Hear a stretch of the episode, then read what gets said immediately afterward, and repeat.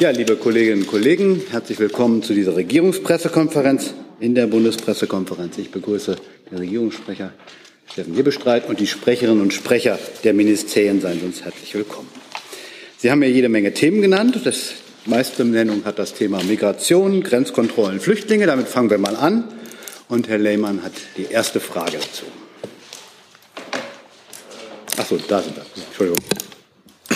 Meine Frage an äh, Innenministerium, äh, inwiefern die Pläne für stationäre Kontrollen, was äh, Frau Faeser hat sich am Wochenende geäußert, äh, konkret sind. Und was hat sich geändert, dass äh, genau diese Überlegung äh, kommt in der Frage?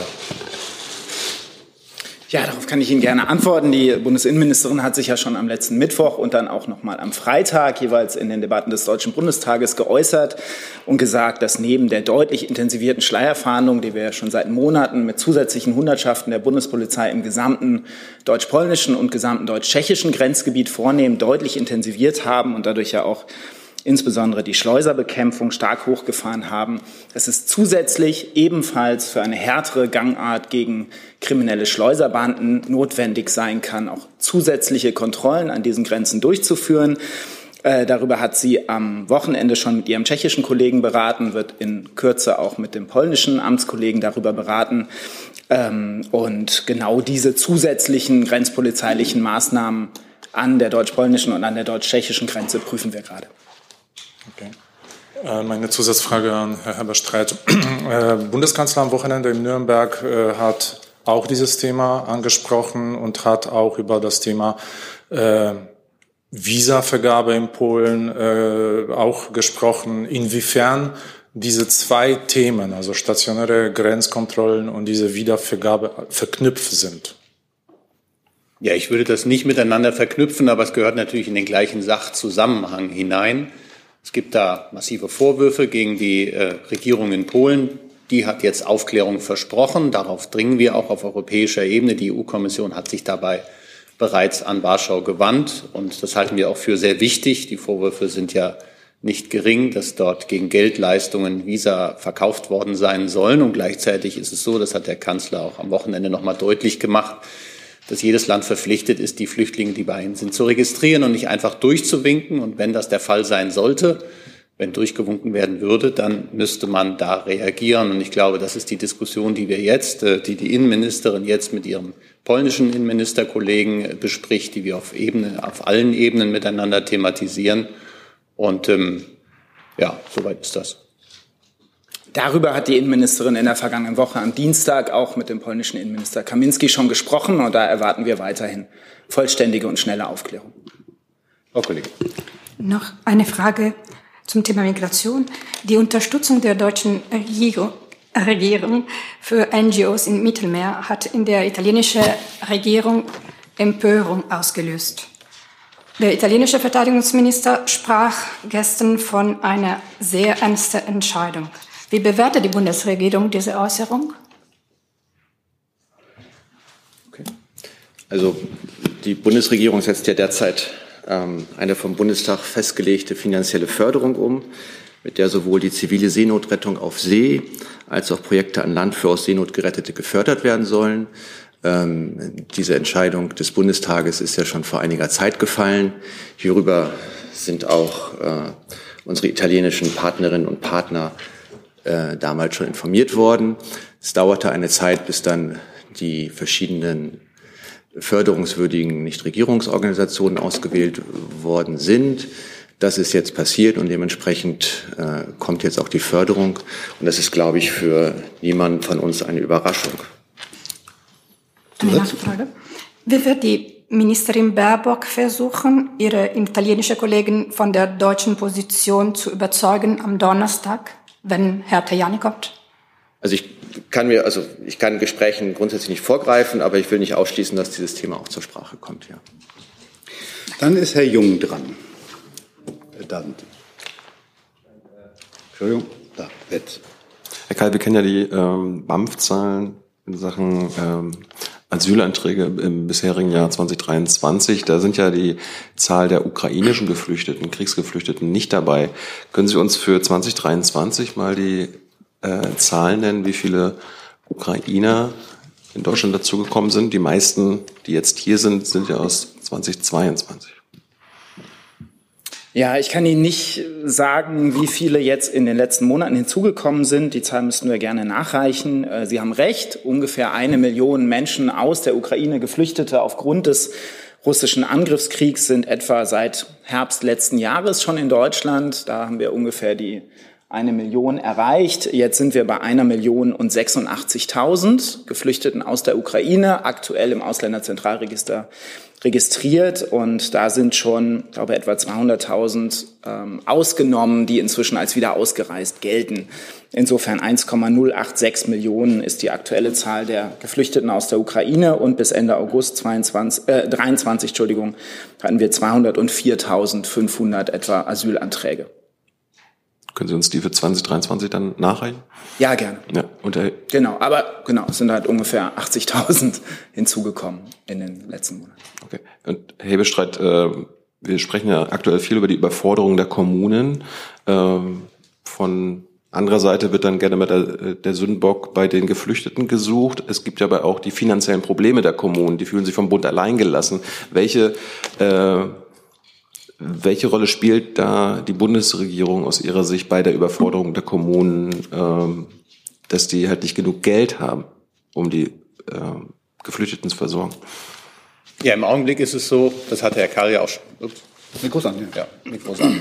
Karl hat ja schon die aktuellen Zahlen genannt. Die Bundesregierung unterstützt die Kommunen vehement beim bei den äh, Finanz zum Tragen der finanziellen Lasten, die damit einhergehen. Im November ist eine weitere Zusammenkunft mit den Ministerpräsidentinnen und Ministerpräsidenten der Länder geplant, die auch diese Frage dann nochmal im ähm, Spiegel der aktuellen Entwicklungen miteinander diskutieren werden. Richtig ist, dass da niemand alleingelassen werden kann. Richtig ist aber auch, dass für die Unterbringung in erster Linie die Kommunen und dann auch äh, sukzessive die Länder zuständig sind. Der Bund hilft da und unterstützt. Aber es ist jetzt nicht so, dass der Bund allein nicht dafür zuständig wäre. Der wird gerne ähm, immer mit dem Finger auf den jeweils Nächsten gezeigt. Aber der Bund ist sich seiner Verantwortung, auch der gesamtgesellschaftlichen und nationalstaatlichen Verantwortung in dieser Frage ähm, sehr bewusst, hat es auch in den vergangenen Jahren und auch in den vergangenen Monaten auch immer wieder deutlich gemacht. Es hat massive finanzielle Förderung, auch dauerhafte Förderung gegeben. Und jetzt müssen wir uns im November zusammensetzen mit den Ländervertreterinnen und den Ländervertretern, um dort, ähm, wie gesagt, im Spiegel der aktuellen Zahlen zu Lösungen zu kommen. Hey Leute, kurzer Hinweis. Wir stellen ja alles, was wir produzieren, kostenlos ins Netz. Ohne Kommerz. Wir können das nur, weil ihr unsere finanziellen Supporter seid. Das funktioniert seit Jahren und so soll es bleiben. Jeder Euro zählt, per Überweisung oder PayPal. Schaut einfach in die Podcast-Beschreibung und jetzt geht's weiter. Dann machen wir in der Mitte weiter. Ja, noch. Dann Dankeschön. Eine Frage an Herrn Karl nochmal zu den stationären Grenzkontrollen. Ähm, Sie haben eben gesagt, das wird geprüft, ob die eingerichtet werden. Wenn das ähm, positiv geprüft wird, was braucht man denn für einen zeitlichen Vorlauf, um solche Grenzkontrollen auch einzurichten? Bedarf es dann noch mehr Personal oder muss das Personal woanders abgezogen werden? Und haben diese Grenzschützer dann auch mehr Befugnisse oder sagen die einfach nur, da geht's weiter zur nächsten Asylantragsbehörde oder können die auch gleich zurückschicken? Beschreiben Sie mal ein bisschen so dieses, dieses Innenleben einer stationären Grenzkontrolle.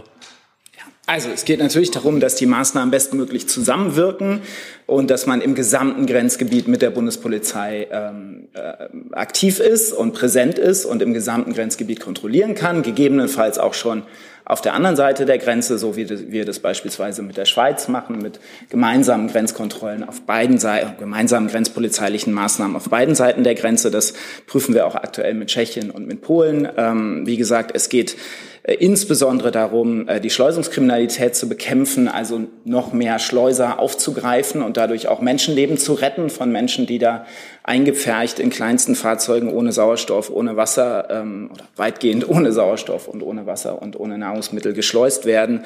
Ähm, darum geht's. Das ist der Schwerpunkt. Äh, die Bundesinnenministerin hat auch darauf hingewiesen, dass wenn Menschen an der Grenze Asyl beantragen, sie in eine Erstaufnahme gebracht werden müssen und der Asylantrag geprüft werden muss. Das ist ganz klar das individuelle Recht auf Asyl, dass jeder eine individuelle Prüfung erhält, also sollte man ähm, sich auch vor Scheinlösungen verwahren und glauben, dass es da Allheilmittel gibt, die sofort zu, ähm, dazu führen, dass man dann Menschen einfach abweisen kann. Nein, wenn sie Asyl beantragen, muss dieser Asylantrag geprüft werden. Also nochmals, geht äh, insbesondere um die Bekämpfung der Schleusungen und dazu äh, die Maßnahmen bestmöglich zusammenzuführen. Ich habe schon gesagt, wir haben mit zusätzlichen Hundertschaften die Kräfte der Bundespolizei an den Grenzen sehr stark verstärkt ähm, und können die aber auch äh, noch weiter verstärken. Und kurze Nachfrage, so also einen zeitlichen Vorlauf, wenn Sie sagen, wir haben geprüft, wir wollen es machen, wie lange brauchen Sie dann, dass es dann losgeht? Sind das Tage, sind das Wochen? Also da geht es darum, auch mit unseren Nachbarstaaten sehr eng koordiniert zu handeln. Deswegen am Wochenende das Gespräch mit dem tschechischen Innenminister, wie gesagt in Kürze das Gespräch mit dem polnischen Innenminister, so dass man dann auch sehr schnell zusätzliche Maßnahmen treffen kann. Dann machen wir. Danke. Wolfskämpf, ARD Hauptstadtstudio. Ähm, zu den Grenzkontrollen hat die Gewerkschaft der Pol Polizei bereits gesagt, dass es technisch und personell nicht die Ausstattung dafür gäbe, das dauerhaft zu machen. So hatte das ja auch äh, Bundesinnenministerin Faeser eingeschätzt. Hat sich denn daran was geändert oder inwiefern wird das jetzt über die, in die Überlegungen einbezogen? Nein, es geht auch nicht um dauerhaft. Im Schengen-Raum sind Grenzkontrollen die Ausnahme. Äh, deswegen nehmen wir insbesondere die, die Schleierfahndung vor. Und äh, deswegen geht es vor allem darum, mit dem gemeinsamen europäischen Asylsystem zu erreichen, dass die Außengrenzen wirksam geschützt werden und an den Außengrenzen jeder kontrolliert und jeder registriert wird. Keiner, wie es der Regierungssprecher gerade gesagt hat, unregistriert weiterreisen kann. Das bleiben die entscheidenden Maßnahmen. Zusätzliche grenzpolizeiliche Maßnahmen kommen eben dazu, aber sind im Schengen-Raum immer die Ausnahme und nicht die Regel. Also ist gemeint, dass es dann eher um punktuelle und zeitlich befristete Kontrollen geht. Die müssen per se zeitlich befristet sein. Das sieht auch das europäische Recht so vor. Herr Jess. Herr Hebestreit, äh, Sie haben ja gesagt, der Bund unterstütze Länder und Kommunen äh, so, ähm, sehr intensiv. Ähm, der Bund hat Ländern und Kommunen für dieses Jahr 2,75 Milliarden zugesagt äh, zur Unterstützung der Unterbringung von Geflüchteten. Vor einigen Wochen war dieses Geld aber noch nicht angekommen, beziehungsweise noch nicht gezahlt worden. Sind diese 2,75 Milliarden inzwischen an Länder und Kommunen überwiesen worden? Das kann ich Ihnen nicht sagen, aber in der Regel ist es so, dass es da eine, eine nachträgliche Abrechnung gibt. Also es ist nicht Geld, was dann nicht kommen wird, sondern das dann bisher nicht geflossen ist. Ich glaube auch nicht, dass das akut die Problematik jetzt im Augenblick ist, dass das Geld fehlt, sondern dass die Länder, die Kommunen ja vor allem die Sorge haben, dass sie auf Kosten sitzen bleiben, die sie äh, bezahlen müssen sozusagen. Und da steht die klare Zusage des Bundes. Aber wie gesagt, das müsste ich jetzt nachreichen, woran es da hakt. Ich glaube aber, die Diskussion, die wir jetzt haben, geht weit über die 2,75 Milliarden, die wir zum Anfang dieses Jahres, oder ich glaube im März, äh, ausgelobt haben, hinaus. Nachfrage, nun sind 2,75 Milliarden, wenn sie nicht da sind, aber dann eben doch ein relevanter Betrag, wo Länder und Kommunen sozusagen dann in Vorkasse äh, treten müssen. Ähm, soweit ich weiß, war die Begründung dafür, dass nicht bislang nicht gezahlt wurde, dass es keine Rechtsgrundlage dafür gäbe. Äh, stimmt das und wann wird diese Rechtsgrundlage geschaffen sein? Denn das ist ja die Voraussetzung für eine Zahlung. Das kann ich wie gesagt, habe ich Ihnen ja eben schon gesagt, die Zusage des Bundes steht. Was jetzt da dagegen steht, muss ich nachliefern. Das ist mir nicht bekannt. Und wenn es einer, Rechts-, einer Rechtsgrundlage mangelt, dann muss der Gesetzgeber diese Rechtsgrundlage jetzt schleunigst auf den Weg bringen. Das Finanzministerium kann ja. ergänzen. Äh, soweit es um äh, die Unterstützung der Kommunen durch den Bund geht, Herr Jessen und auch Herr Jung, Sie hatten ja vorhin auch gefragt, ähm, unterstreiche ich nochmal ausdrücklich, was der Regierungssprecher gesagt hat. Ähm, äh, nicht nur mit äh, Sachmitteln, was die Unterbringung betrifft, auch mit finanziellen Mitteln äh, nimmt der Bund hier ähm, ähm, umfangreiche ähm, Maßnahmen vor, äh, aus, teilweise außerhalb seiner äh, Zuständigkeit. Äh, was den Betrag von 2,75 Milliarden Euro betrifft, Herr Jessen, äh, ist das in der Regel oder sind es äh, hier Beträge, die über die Umsatzsteuerverteilung dann angepasst werden? Äh, und das hatte ich hier an dieser Stelle in der Vergangenheit auch schon mal dargestellt. Äh, das erfolgt über eine Anpassung des ähm, Finanzkraftausgleichsgesetzes, FAG, Paragraph 1. Dort können Sie auch ähm, jetzt schon äh, diverse Veränderungen der Vergangenheit ähm, nachlesen und entsprechende Gesetzgebungsverfahren werden dann natürlich angestrengt. Das sind aber bekannte Abläufe. Von daher nochmal, wie Herr Hebestreit sagte, Die Probleme liegen hier sicherlich äh, unter anderem auch woanders und nochmal für die Unterbringung äh, und auch die ähm, Versorgung der Geflüchteten sind in erster Linie die Kommunen zuständig und für die finanzielle Ausstattung der Kommunen sind die Länder jeweils zuständig. Aber wie gesagt, äh, die Mittel werden entsprechend wie auch bisher dann äh, zur Verfügung gestellt. Vielleicht darf ich da eine ganz kleine Ergänzung machen, nicht wegen des Geldes, aber auch wegen der praktischen Unterstützung für die Länder und Kommunen. Der Bund stellt fast 70.000 Unterkunftsplätze, also für fast 70.000 Geflüchtete zur Verfügung in Bundesimmobilien und leistet insofern da auch eine große praktische Unterstützung neben der Unterstützung durch das Technische Hilfswerk und viele weitere Unterstützungen des Bundes.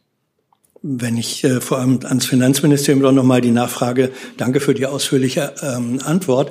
Äh, aber nach meinem Eindruck bestätigen Sie eigentlich dadurch, dass das, was der vorherige Informationsstand war, dass nämlich es aktuell keine Rechtsgrundlage dafür gibt, dass die 2,75 Milliarden Euro in diesem Jahr ausgezahlt werden. Den Eindruck habe ich. Können Sie sagen, wann diese Rechtsgrundlage geschaffen ist und das Geld tatsächlich fließen kann auf dem von Ihnen beschriebenen Weg? Wie gesagt, ich bleibe dabei. Ähm, äh, entsprechende Maßnahmen erfolgen ähm, über eine Anpassung des äh, relevanten Gesetzes äh, und äh, den entsprechenden Arbeiten kann ich hier nicht vorgreifen. Da bitte ich um Verständnis. Frau Kollegin, jetzt sind Sie dran. Anna Widzik, Deutsche Welle, polnische Redaktion, also nochmal zu der deutsch-polnischen Grenze. Äh, an Herrn Haberstreit, ähm, der polnische Außenminister hat den Bundeskanzler öffentlich vorgeworfen, dass er durch diese Aussagen zu Grenzkontrollen und zu die Visa-Affäre in Polen äh, den polnischen Wahl, äh, Wahlkampf ähm, beeinflusst. Also was äh, sagen Sie zu diesem Vorwurf? Könnten Sie das kommentieren? Und äh, zu Innenministerium, wann wird äh, das Gespräch zwischen Frau äh, Innenministerin und der polnischen Minister stattfinden? Noch heute? Und was könnte noch an der polnischen Seite passieren, damit die Grenzkontrollen nicht eingeführt werden? Danke. Ich glaube, zu den Äußerungen aus Polen möchte ich mich gar nicht weiter zu einlassen. Ich glaube, es ist ganz normal, dass der Bundeskanzler in einer solchen Situation, in der Deutschland ja massiv betroffen ist, sich auch äußert. Ich kann da keinerlei Einmischung in irgendeinen Wahlkampf sehen und glaube auch nicht, dass die polnische Seite da Wahlkampf mit betreiben möchte. Genau, zu den Kontakten mit der polnischen Seite ähm, kann ich sagen, die gab es natürlich am Wochenende auch schon, ähm, auf hoher Beamtenebene. In der letzten Woche am Dienstag hatte die Ministerin schon mit dem polnischen Amtskollegen gesprochen. Ich gehe davon aus, dass sie, wie gesagt, in Kürze noch vor dem EU-Innenministertreffen, das ja am Mittwochabend beginnt oder am Donnerstag ist, dass sie noch vorher mit dem polnischen Innenminister Kaminski auch noch mal sprechen wird. Und natürlich geht es um ein Bündel von Maßnahmen, das habe ich ja äh, gesagt, also Kontrollen auf beiden Seiten der Grenze, Kontrolle plus Registrierung, ähm, dass äh, da jeder EU-Staat seinen Verpflichtungen auch nachkommt. Herr Jung. Ähm, ich probiere es mal beim BMI, ich brauche auch nochmal das BMAS. Äh, die Kommunen meckern ja nicht nur, dass das Geld immer noch nicht geflossen ist, das war ja gerade Thema, sondern ähm, dass es auch andere Aspekte beim Thema Integration der Geflüchteten äh, gibt und dass es dort Änderungsbedarf gibt. Unter anderem äh, fordern Oberbürgermeister, dass äh, die Geflüchteten sofort arbeiten dürfen sollen, unabhängig von ihrem Aufenthaltsstatus. Wie ist da die Position der Innenministerin und des Arbeitsministers angesichts der Menge, äh, der fehlenden Arbeitskräfte allgemein. Wer möchte beginnen? Das Arbeitsministerium fühlt sich zuständig, dann versuchen wir es mal da zuerst. Herr mein, mein Stand war, dass bisher nur die ukrainischen Geflüchteten sofort arbeiten dürfen. Ähm wir fangen mal mit dem BMAS an. Ja, ähm, es ist richtig, dass ukrainische Geflüchtete aufgrund der EU-Entscheidung, Stichwort Massenzustromrichtlinie, sofort arbeiten dürfen. Das, äh, wenn sie hilfedürftig sind, sind sie im SGB II. Und bei allen anderen ist es so, dass eben die geltenden Gesetze Regel äh, gelten und äh, wir im Moment dort äh, keinen Änderungsbedarf sehen. Ergänzung, Herr K.?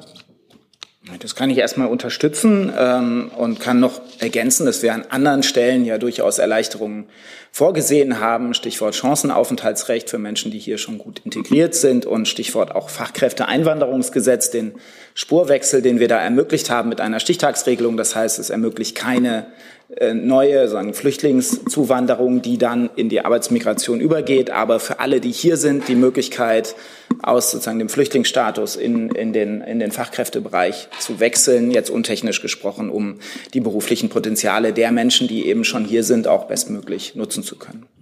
Zusatz? Es gibt ja Berichterstattung, dass tatsächlich dadurch, dass die ukrainischen Geflüchteten arbeiten dürfen, die Integration besser gelingt.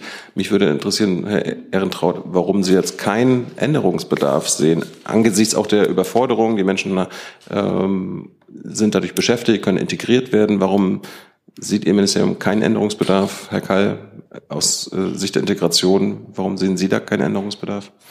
Also was ganz wichtig ist bei diesem Thema, wir dürfen hier nicht Asylpolitik mit Einwanderungspolitik vermischen. Bei der Asylpolitik äh, habe ich mich ganz klar dazu geäußert. Ähm, hinsichtlich des äh, Fachkräfteeinwanderung äh, hat der Herr Kai auch schon darauf hingewiesen. Da gab es ja massive Erleichterungen. Wir haben das reformiert. Es ist eines der modernsten Rechte in Europa.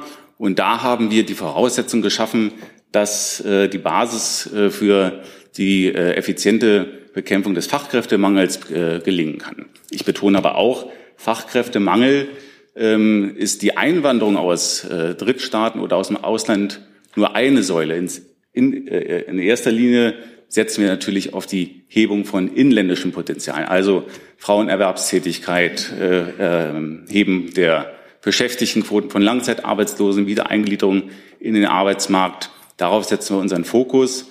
Äh, Einwanderung aus dem Ausland ist auch eine Säule, aber nicht die zentrale. Ergänzung noch, Herr Karl? Sie waren angesprochen, keine Ergänzung mehr. Dann ist Herr Steiner. Ja, dann mache ich da direkt weiter. Ähm, Herr Ehrentraut, äh, die Massenzustromrichtlinie ist ja für die Ukrainer aktiv in Kraft gesetzt worden. Jetzt ist es so, dass die Massenzustromrichtlinie ja durchaus auch in anderen Fällen als bei aktiven bewaffneten Konflikten, sondern beispielsweise auch bei systematischen Menschenrechtsverstößen äh, gezogen werden kann an der Stelle. Da würde ich dann doch gerne wissen, warum für Afghanistan, ich weiß nicht, wer es beantworten kann, Afghanistan oder Syrien die Massenzustromrichtlinie nicht herbeigezogen wird. So, ja. bitte. Also nach meiner Erinnerung, aber vielleicht, Sebastian, weißt, äh, weißt du das auch, ist die Massenzustromrichtlinie aus den Erfahrungen der Balkankriege entstanden und zielte damit sozusagen auf das Szenario von Kriegen in Europa. Und ähm, genau daran, sich dessen erinnernd, äh, ist sie dann auch nach Beginn des russischen Angriffskriegs gegen die Ukraine als Instrument dann, ähm, ich glaube, erstmals aktiviert und genutzt worden.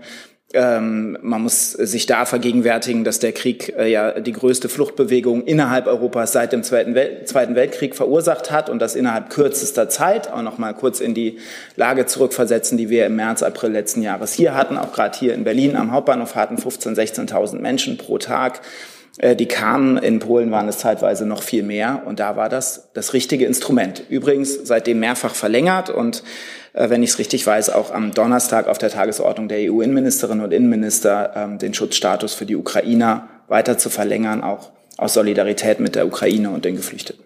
Nochmals Nachfrage, warum ist das nicht tauglich für Afghanen mit dem geänderten Setting in Afghanistan und dem nach wie vor schwierigen Setting in Syrien? Eine Rückkehrperspektive ist ja in beiden Fällen marginalst. Das habe ich gerade beschrieben.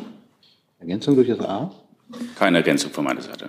Ich kann nur ergänzen, dass es sozusagen äh, auf europäischer Ebene dazu ja bestimmte Mehrheitserfordernisse zu erreichen gibt und äh, die hat es bislang äh, nur im Fall der Ukraine gegeben. Insofern können wir hier länger äh, darüber diskutieren, aber wo auf europäischer Ebene keine Mehrheit ist, äh, können wir sie auch nicht herzaubern. Herr Kollege.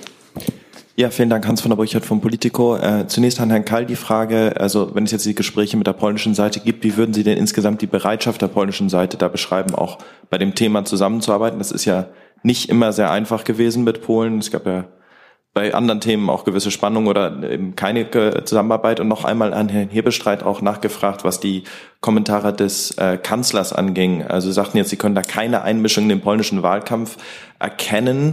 Ähm, gleichzeitig hat der Kanzler, ich gebe zu, ich war nicht dabei in Nürnberg, aber ich habe die Medienberichte gelesen, das war, ließ, ließ sich schon so, dass er auf die Visa-Affäre hingewiesen hat und gesagt hat, dass das zu den Grenzkontrollen dann halt eben führen müsste. Also wie erklären Sie das? War das hilfreich bei diesen aktuell doch sehr angespannten deutsch-polnischen Beziehungen? Und sehen Sie das Problem nicht eher ein bisschen weiter östlich? Also es das heißt ja, dass die Hälfte der Flüchtlinge, die zum Beispiel in Brandenburg ankommen, über Moskau und Minsk gekommen sind. Also setzt da Putin Migration als Waffe gegen Deutschland und die EU ein? Vielen Dank.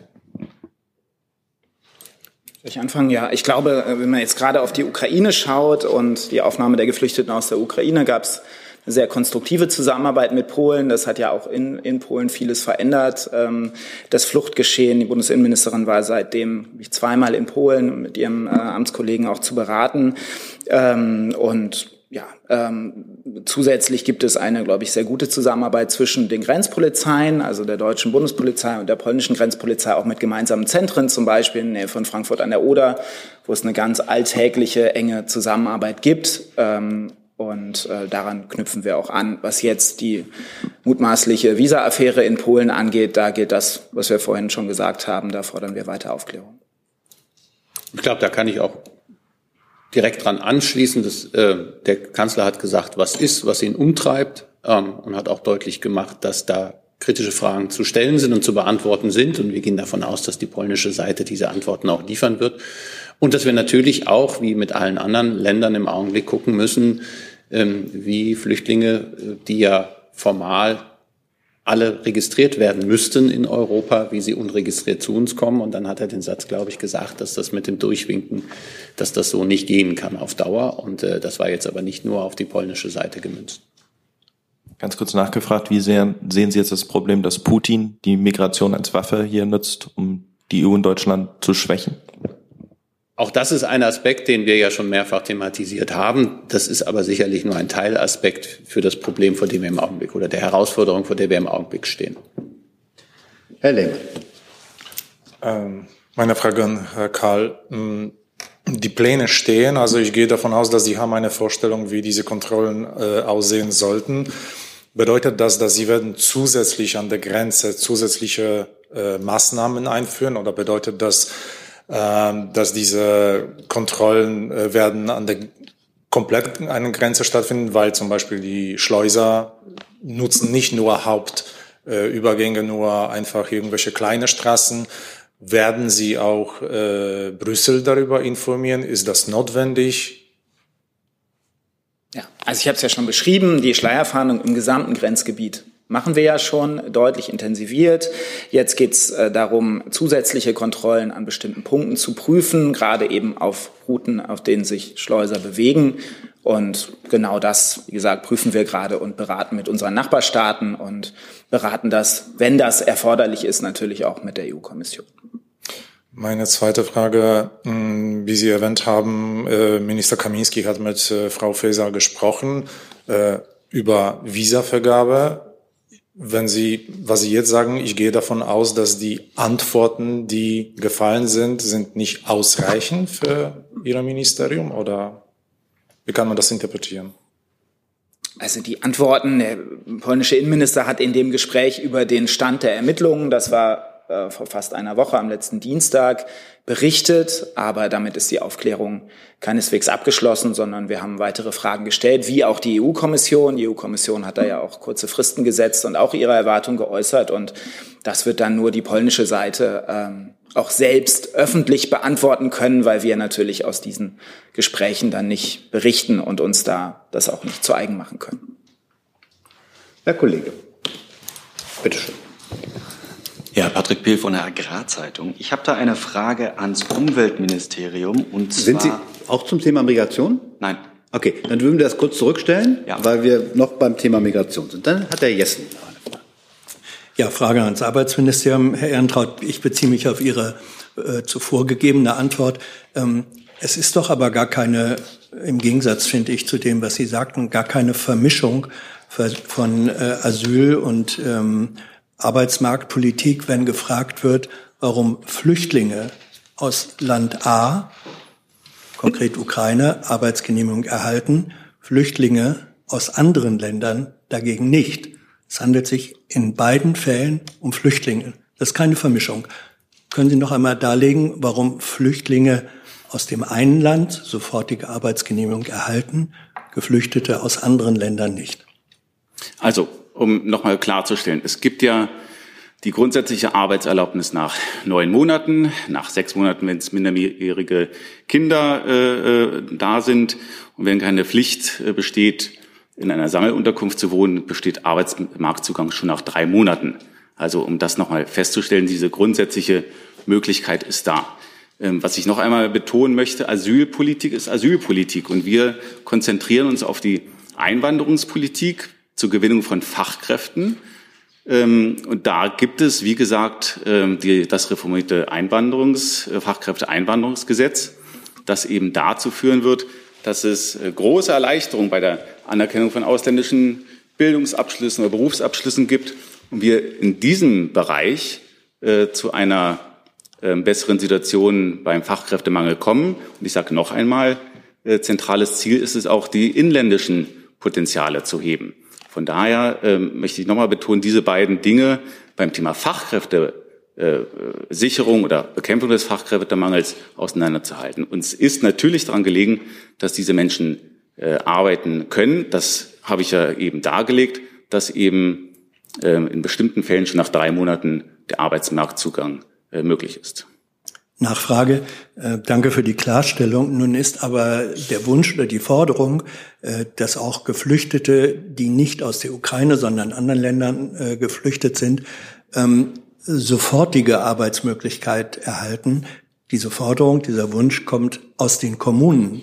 Unter anderem deswegen, weil die sagen, das dient der Integration und ein Stück weit dient es auch dazu, in bestimmten Sektoren ähm, Arbeitskräftemangel als Seitenaspekt äh, zu beseitigen. Warum gehen Sie auf diese Forderung der Oberbürgermeister, die ja wissen, wovon Sie reden, äh, nicht ein?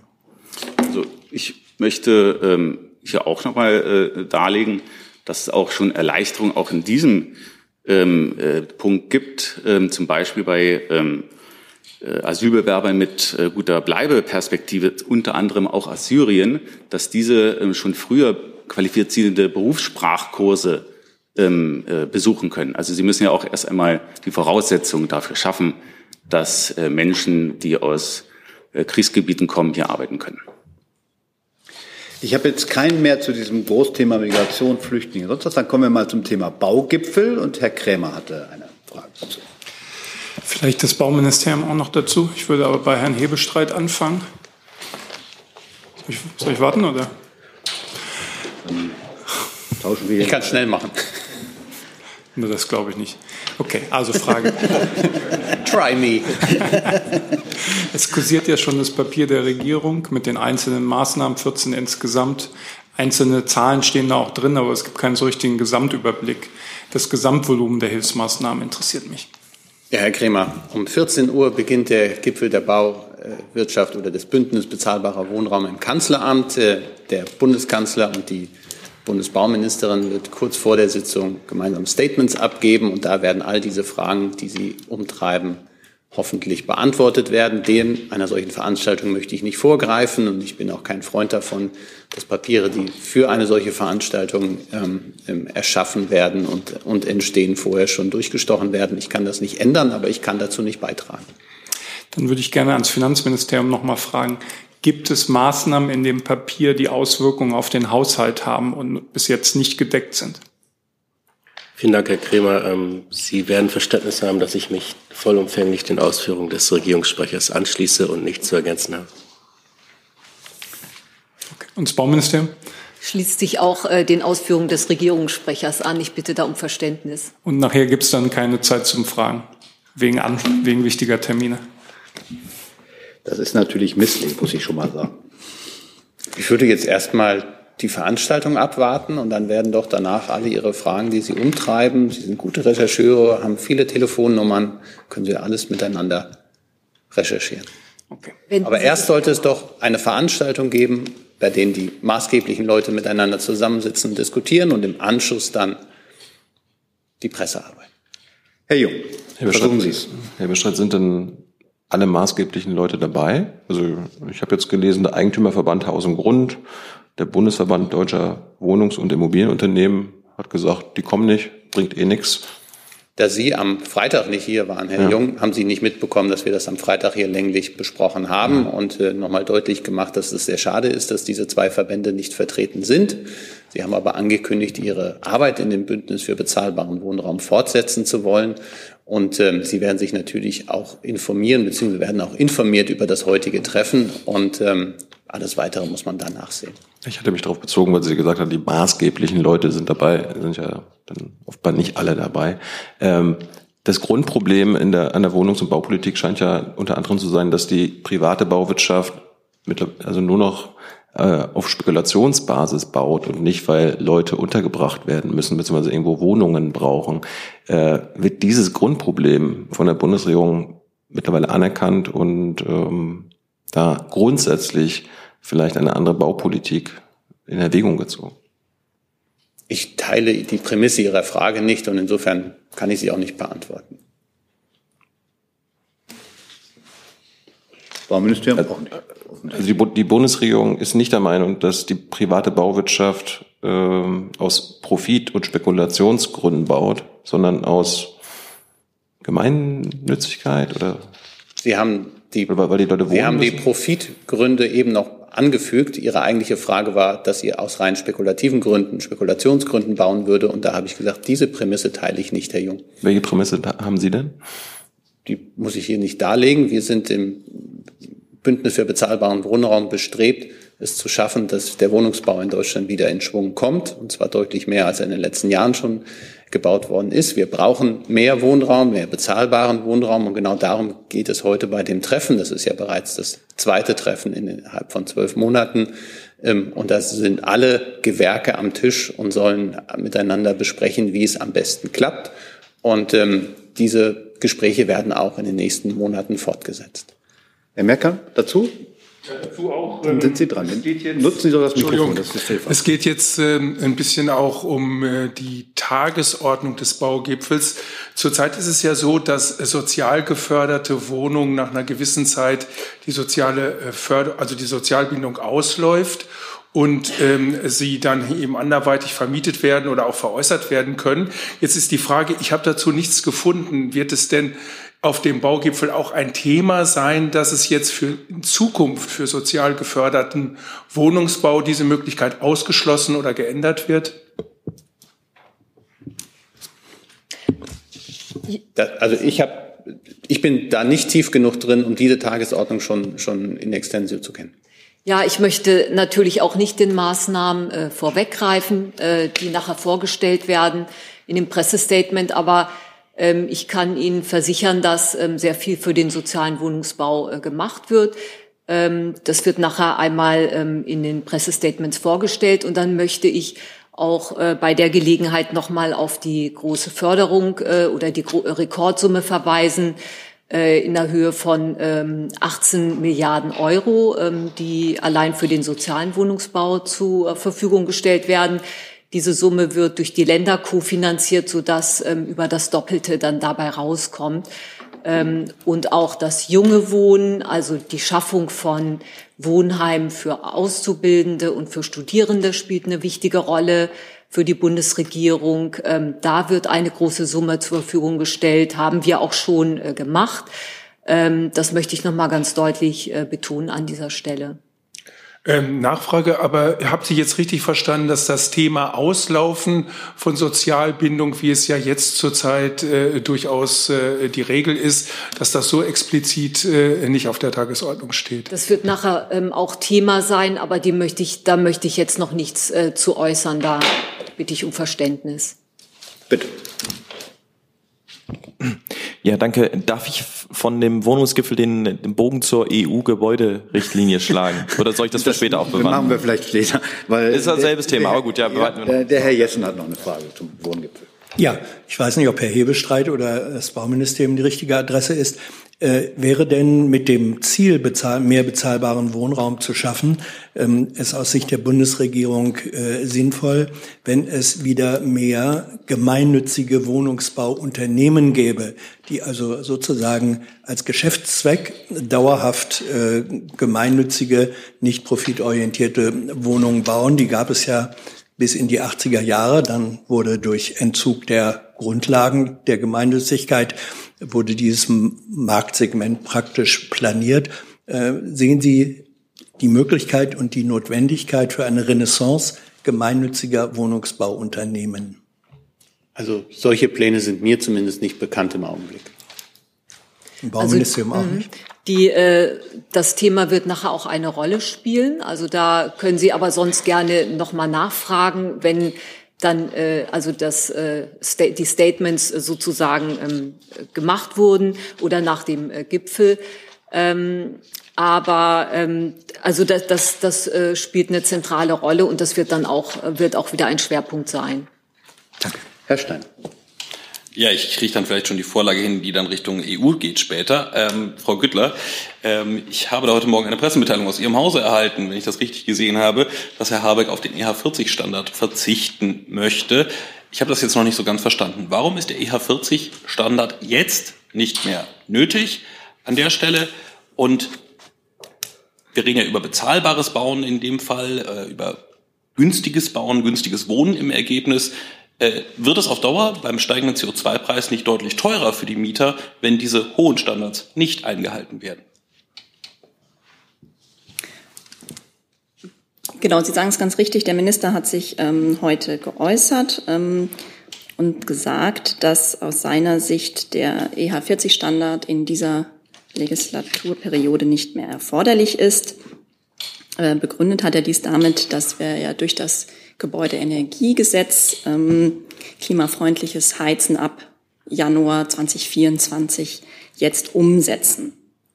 Genau. Und ähm, was aus seiner Sicht wichtig ist, ist gezielte Impulse für die Baubranche zu setzen, äh, beispielsweise durch steuerliche Anreize ähm, oder vorgezogene Investitionen oder Sanierungsanreize.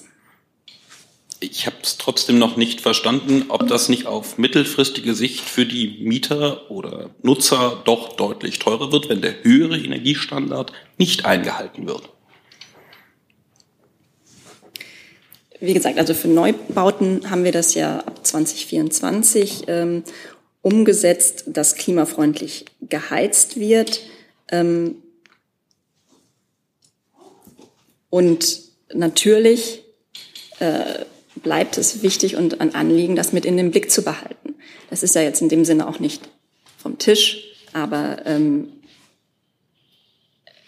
es ist insofern nicht entscheidend, das jetzt auf die Schnelle einzuführen. Insbesondere, Sie hatten es selber angesprochen, den Bogen zur EU-Gebäuderichtlinie, ähm, wo wir ja auf EU-Ebene aktuell verhandeln ähm, und das insoweit auch abwarten sollten. Herr Jung. Nochmal ganz kurz, Herr Bestreit. Ähm, das Ziel der Bundesregierung laut Koalitionsvertrag war ja 400.000 neue Wohnungen pro Jahr, davon 100.000 Sozialwohnungen. Ist, ist das weiterhin das Ziel? Das Ziel ist es auf jeden Fall. Allerdings ist auch klar, dass sich durch den russischen Überfall auf die Ukraine und all der Folgen, die damit einhergehen, was äh, die Inflation, die Zinsentwicklung und auch Baumaterial und ähnliches angeht, dass sich in diesem Jahr nicht wird realisieren lassen. Aber wir bleiben dabei und da ist man auch einig mit der Bauindustrie, dass man diesen, an diesem Ziel festhalten muss. Ähm, und ähm, weil das ist das, was wir im Augenblick eigentlich brauchen. Und deswegen sind all die Maßnahmen, die wir jetzt ergreifen, äh, der Tatsache geschuldet, dass man diesen im Moment die kriselnde Baubranche wieder an, Anreiz bieten muss und möchte, die nötigen Wohnungen, die wir alle brauchen, ähm, auch zu erstellen. Wenn 2022 von den äh, geplanten 100.000 Sozialwohnungen nur 22.000 gebaut wurden, das kann ja quasi nicht, also diese 78 Prozent, äh, die da fehlen, das ist, da, da ist Putin schuld, oder was? Und Na, da könnte ich Ihnen jetzt erklären, aber Sie sind ja ein kluger Journalist und werden das selber herausgefunden haben. Das eine ist das, was man planen muss. Solche Wohnungen haben einen gewissen Vorlauf von, wir wissen, wie lange es braucht, Bauanträge und ähnliches zu brauchen. Sie vergleichen jetzt eine Ist-Zahl im Jahr 2022 mit einer Soll-Zahl, die wir jetzt anstreben. Und klar ist, dass wir hinter dem, was wir erreichen wollen, noch zurückliegen. Da geht es erstmal auch um die, die Genehmigung, Baugenehmigung. Das wird Jahre dauern, um diese Pläne direkt umzusetzen. Aber wenn man sich nichts vornimmt und wenn man da nicht äh, hinterher ist, dann wird es nie etwas werden. Frau Schulz-Trickler, haben Sie ähm, die Entwicklung für dieses Jahr, ähm, also haben Sie uns da zahlenmäßig was zu sagen, wie es bei den Sozialwohnungen dieses Jahr aussieht? Also wo kommen wir da raus? Ja, ähm, konkrete Zahlen äh, kann ich für dieses Jahr noch nicht nennen. Die gibt es ja immer erst im Folgejahr. Ähm, aber ich kann sagen, dass es bereits eine Trendumkehr gibt und eben äh, durch diese Mittel, die wir zur Verfügung stellen, äh, zum ersten Mal jetzt seit 2022, ähm, eben auch angefangen wird, wieder mehr Sozialwohnungen zu bauen. Und ich möchte noch mal darauf hinweisen, dass es einen Bauüberhang von rund 900.000 äh, genehmigten Wohnungen gibt die ähm, eben gebaut werden können, wenn dann äh, gewisse Engpässe ähm, gelöst sind. Ähm, Materialengpässe und so weiter, also alle die, äh, alles, was alles Folgen sind äh, des russischen Angriffskriegs, der steigenden Energiepreise, ähm, der Inflation und so weiter. Wenn wir lösen nach und nach ähm, jetzt einzelne Probleme, aber es ist auch ein etwas längerer Prozess. Ähm, aber dann können eben auch weiter diese Wohnungen gebaut werden. Und das ist eine beachtliche Zahl an genehmigten Wohnungen, die es bereits gibt ähm, und die ähm, eben Stück für Stück dann auch gebaut werden können. Wir kommen damit zu unserem nächsten Thema. Und Herr Krämer hat mir das Thema China und Übernahmen Frage ans Wirtschaftsministerium. Es gibt den Fall der MAN-Turbinentochter, die an, äh, an ein Unternehmen in China verkauft werden soll. Da gibt es jetzt eine vertiefte Prüfung des Wirtschaftsministeriums, hat das Unternehmen auch schon bestätigt. Meine Frage wäre, wie lange wird die Prüfung wahrscheinlich dauern und was genau wird geprüft?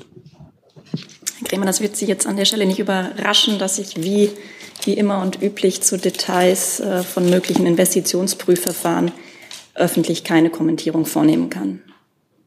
Nicht mal zum Zeitplan? Nicht mal zum Zeitplan als Teil des Verfahrens, nein. Weitere Fragen zu diesem Komplex? Das sehe ich nicht. Dann ist Herr Tufik Nia dran mit dem Thema Israel. Da, da sind Sie. Äh, so, jetzt. Herr Fischer, der israelische Premierminister hat in New York eine Landkarte von Israel gezeigt, ohne die palästinensischen Gebiete. Das ist eine Reaktion dazu.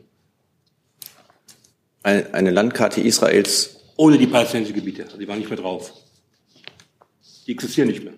Also wenn er eine Landkarte Israels in den völkerrechtlichen, also mir ist die Landkarte nicht bekannt, aber wenn er sie, wenn er eine Landkarte Israels in den völkerrechtlichen Grenzen Israels gezeigt haben sollte, dann äh, würde ich das nur als normal empfinden. Dass die, also die Westbank nicht mehr existiert, dass, sie, dass da keine Palästinenser mehr da leben? Sie haben gesagt, er hat eine, eine, eine, eine, eine Landkarte von Israel gezeigt ohne die palästinensischen Gebiete.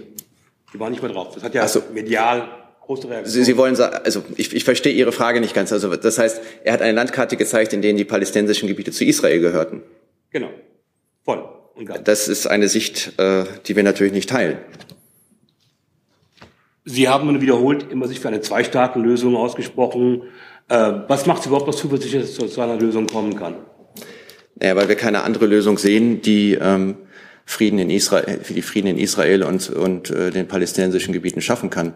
Nur ein Ausgleich zwischen äh, Israel und äh, den Palästinensern wird dazu führen, dass es, dass, dass, dass es Frieden im Nahen Osten gibt. Und wir haben bis jetzt noch keinen anderen Vorschlag gesehen, der das erreichen kann. Deshalb arbeiten wir weiterhin an der Umsetzung einer, zwei, einer, einer ausverhandelten Zwei-Staaten-Lösung zwischen den beiden Seiten. Herr Jung dazu? Nur damit ich es richtig verstehe, also Herr Netanyahu hat ja diese Friedenskarte des neuen Mittleren Ostens äh, laut ihm äh, bei der UN-Vollversammlung bei seiner Rede gezeigt. War von Deutschland niemand bei der Rede von Netanyahu dabei und hat das mitbekommen? Ich bin sicher, dass Kolleginnen und Kollegen der ständigen Vertretung äh, in New York dabei gewesen sind, aber ähm, das heißt ja nicht, dass notwendigerweise ich jetzt ähm, sagen eben davon Kenntnis erhalten habe. Also die haben sie bestimmt berichtet, aber möglicherweise ist das an mir vorbeigegangen, was ausschließlich mein Fehler wäre. Aber ähm, ich glaube, ich habe dazu ja gesagt, was zu sagen ist, nämlich dass ähm, wir Israel in den von uns äh, als israelisch anerkannten Gebieten anerkennen und nicht in anderen. Das, ähm, das ist ja in den letzten Tagen global, hat sich das ja verbreitet. Es gab so eine globale Empörung über, über Netanyahu. Ähm, das sonst so gut informierte Auswärtige Amt, hätte ich gedacht, ähm, hat das dann auch mitbekommen und gibt dann vielleicht auch ein Statement raus, weil das ist ja das Gegenteil von einer Zwei-Staaten-Lösung. Das ist ja die Annexion der Palästinensergebiete. Ja, also Sie sehen ja, dass, äh, also ich bin sicher, dass das gut informierte Auswärtige Amt das mitbekommen hat. Es ist an mir vorbeigegangen, möglicherweise. Dem, dementsprechend, äh, das habe ich ja schon auf meine Kappe genommen, aber es ist doch klar, dass ähm, wir weiter an dem Ziel einer Zwei-Staaten-Lösung festhalten und dass es eine politische Lösung für diesen Konflikt braucht. Und ohne eine Lösung wird es nicht gelingen, den, den Ursachen der Gewalt im Nahen Osten äh, zu begegnen. Herr Tofik-Nier nochmal nochmal zurück zu der Zwei-Staaten-Lösung. Der Siedlungsbau läuft ja weiter. Ab wann ist so eine Zwei-Staaten-Lösung gar nicht mehr möglich? Wir reden ja über die Zwei-Staaten-Lösung seit 20 Jahren und es, der Siedlungsbau geht weiter und weiter. Ab wann ist aus Ihrer Sicht eine Zwei-Staaten-Lösung nicht mehr möglich? Ich glaube nicht, dass es darum geht, äh, hier zu definieren, wann, wann, etwas, wann etwas nicht mehr möglich ist. Ich glaube, wir müssen alle daran arbeiten, dass die Zwei-Staaten-Lösung weiterhin möglich bleibt. Weitere Fragen zu dem Komplex? Das sehe ich. Herr Jessen. Ja, wenn Sie, äh, ich glaube, Sie werden ja nochmal nachliefern, wenn vor der UN-Vollversammlung Benjamin Netanyahu äh, eine Karte hochhält, die in expliziten Widerspruch zur Position der Vereinten Nationen steht, ist das dann ähm, nicht tatsächlich das, was er macht, eine Absage, explizite Absage an die Forderung oder das Ziel einer Zwei-Staaten-Lösung? Und ähm, ist es dann nicht richtig, von einer, wie das auch schon zu hören, zu lesen war, Karte der Annexion zu sprechen? Vielleicht könnten Sie diese Position dann in Ihre Nachlieferung aufnehmen. Wie gesagt, äh, wir werden schauen, was wir nachliefern können, aber unsere Position zu, ähm, zu dem Staatsgebiet Israels habe ich ja hier sehr klar dargelegt. Ja, nur wir haben es, und das, deswegen habe ich den Hinweis nochmal gemacht, ähm, es ist ja nicht egal, in welchem Umfeld, in welchem Forum, vor welcher Community Aussagen gemacht werden. Und die Vereinten Nationen sind ja nun mal eigentlich das weltweit das global wichtigste Gremium äh, für die Behandlung dieser Frage. Und wenn das als symbolischer Akt dort geschieht, das ist doch einfach eine neue Stufe ähm, des öffentlichen Diskurses. Deswegen wäre schön, wenn Sie da nochmal die Position explizit benennen können. Das habe ich ja getan. Aber wir schauen, was wir tun können. Dann arbeiten wir nochmal die Themen ab, die wir noch haben und fangen an den Kollegen da hinten nochmal mit seinem Thema zur Umweltpolitik, glaube ich. Ne? Ja, genau. Ähm, ich habe eigentlich zwei Fragen ans Umweltministerium. Erstens, es wurde Anfang des Monats angekündigt, dass Ende des Monats ein Maßnahmenpaket zum Wolf kommen soll. Wir haben jetzt Ende des Monats. Wann wird das kommen? Die zweite Frage oder der zweite Fragekomplex ist zur Weltchemikalienkonferenz, die ja eröffnet wurde durch die Ministerin. Ähm, werden da Weichenstellungen in Bezug auf den Gewässerschutz und auch auf unsere heimische Düngemittelindustrie äh, gestellt? Und wird es da auch in der Umständen Auswirkungen für die Agrarchemieindustrie in Deutschland, in Europa geben? Deutschland ist da ja nicht unbeteiligt. Okay, zu Ihrer ersten Frage. Ähm, der Monat ist ja noch nicht um, also insofern. Ähm, äh, also diese Woche wird was kommen. Äh, werden wir da uns melden, sobald wir äh, Ihnen was vorstellen können. Ähm, heute eben noch nicht. Aber diese Woche. Wie gesagt, Sobald wir was haben, werden wir Ihnen äh, das vorstellen. Zu Ihrer zweiten Frage, äh, Chemikalienmanagement oder die ICCM5, die Weltchemikalienkonferenz. Ähm, hier geht es ja um globalen Aspekt und nicht in erster Linie um Deutschland. Also hier geht es darum, äh, ein Chemikalienmanagement einzurichten, das quasi den gesamten Lebenszyklus von jeglichen Chemikalien ähm, in den Blick nimmt, sprich, dass äh, Chemikalien so designt sind, dass man auch am Ende weiß, wie sie entsorgt werden können, wie sie ähm, sich auch auf die Umwelt auswirken können, sowohl in der Herstellung, in der Produktion, äh, in der Weiterverwendung, in der Nutzung und auch dann später in der Entsorgung. Ähm, ähm, da sind natürlich von dem Rahmenwerk, was dort äh, angestrebt wird, ähm, sind natürlich äh, Auswirkungen auf äh, die Art, wie wir äh, Chemikalien, aber eben auch im speziellen Pestizide nutzen, äh, anwenden können und wie sie designt sind, zu erwarten. Welche genau das sind, dem kann ich jetzt, da kann ich dem Ergebnis nicht vorgreifen, ähm, aber dadurch, dass eben auch die entsprechenden Akteure alle ähm, involviert waren im Vorfeld und jetzt eben auch auch äh, mit berücksichtigt werden, kann man eben davon ausgehen, dass äh, wir das alles im Blick nehmen, was dort äh, ähm, ja, was, was, was nötig ist und ähm, wir natürlich dann schauen, dass wir Auswirkungen bekommen, die möglichst nachhaltig sind, aber auch natürlich wirtschaftlich. Welche Auswirkungen das sind, kann ich Ihnen jetzt nicht sagen. Was ist denn geplant? Also was ist denn die Strategie für diese Konferenz? die Strategie, es gibt ein, gab ein Rahmenwerk, was bis 2020 galt. Das heißt also ein, ein Übereinkommen, in dem halt Ziele für dieses internationale Chemikalienmanagement festgelegt worden sind. Das ist ausgelaufen, muss jetzt äh, äh ersetzt werden durch ein neues. Das äh, folgt der ähm, äh, Abkürzung SciChem. Ähm, dieses Rahmenwerk wird neu aufgesetzt und wie gesagt, ähm, was ich Ihnen dazu sagen kann, ist eben, dass man, dass wir anstreben, ein äh, Rahmenwerk zu bekommen, was den gesamten Lebenszyklus von Chemikalien in den, in den Blick nimmt. Wir brauchen Chemikalien in, äh, in jeglicher äh, Nutzung, aber sie haben eben auch negative um, äh, Umweltauswirkungen und die gilt es eben zu minimieren. Und wie das geschehen kann, darum geht es bei dieser Konferenz. Ich hätte noch eine kurze Nachfrage dazu, und zwar die Erzeugerländer, müssen die sich dann am Ende auch drum kümmern, wie das Ganze entsorgt wird? Wie der Hintergrund, Deutschland ist ja großer Chemiestandort. Heißt es, wenn Bayer oder BASF ein Produkt herstellen, meinetwegen sowas Unbedeutendes wie Glyphosat, ähm, muss das dann auch irgendwie nach deutschen Standards, auch wenn es meinetwegen in Indien oder sonst wo ausgebracht wird, entsorgt werden oder überwacht werden? Also das ist ganz sicher eine spannende Frage, aber die ICCM 5, die ist ja heute, heute erst begonnen und wird sicherlich im Laufe der Woche auch eine Antwort dazu liefern. Ähm, deshalb, ich würde äh, empfehlen, bleiben Sie auf unseren Verteilern, gehören Sie zu, wenn wir Pressemitteilungen verschicken und dann können wir Ihnen sagen, was am Ende dabei rausgekommen ist. Vielen Dank. Gibt es weitere Fragen zum Wolf? Das war der erste Teil der Frage, sehe ich nicht. Oder zur Weltchemikalienkonferenz? Sehe ich auch nicht. Dann kommen wir doch nochmal zur EU-Gebäuderichtlinie.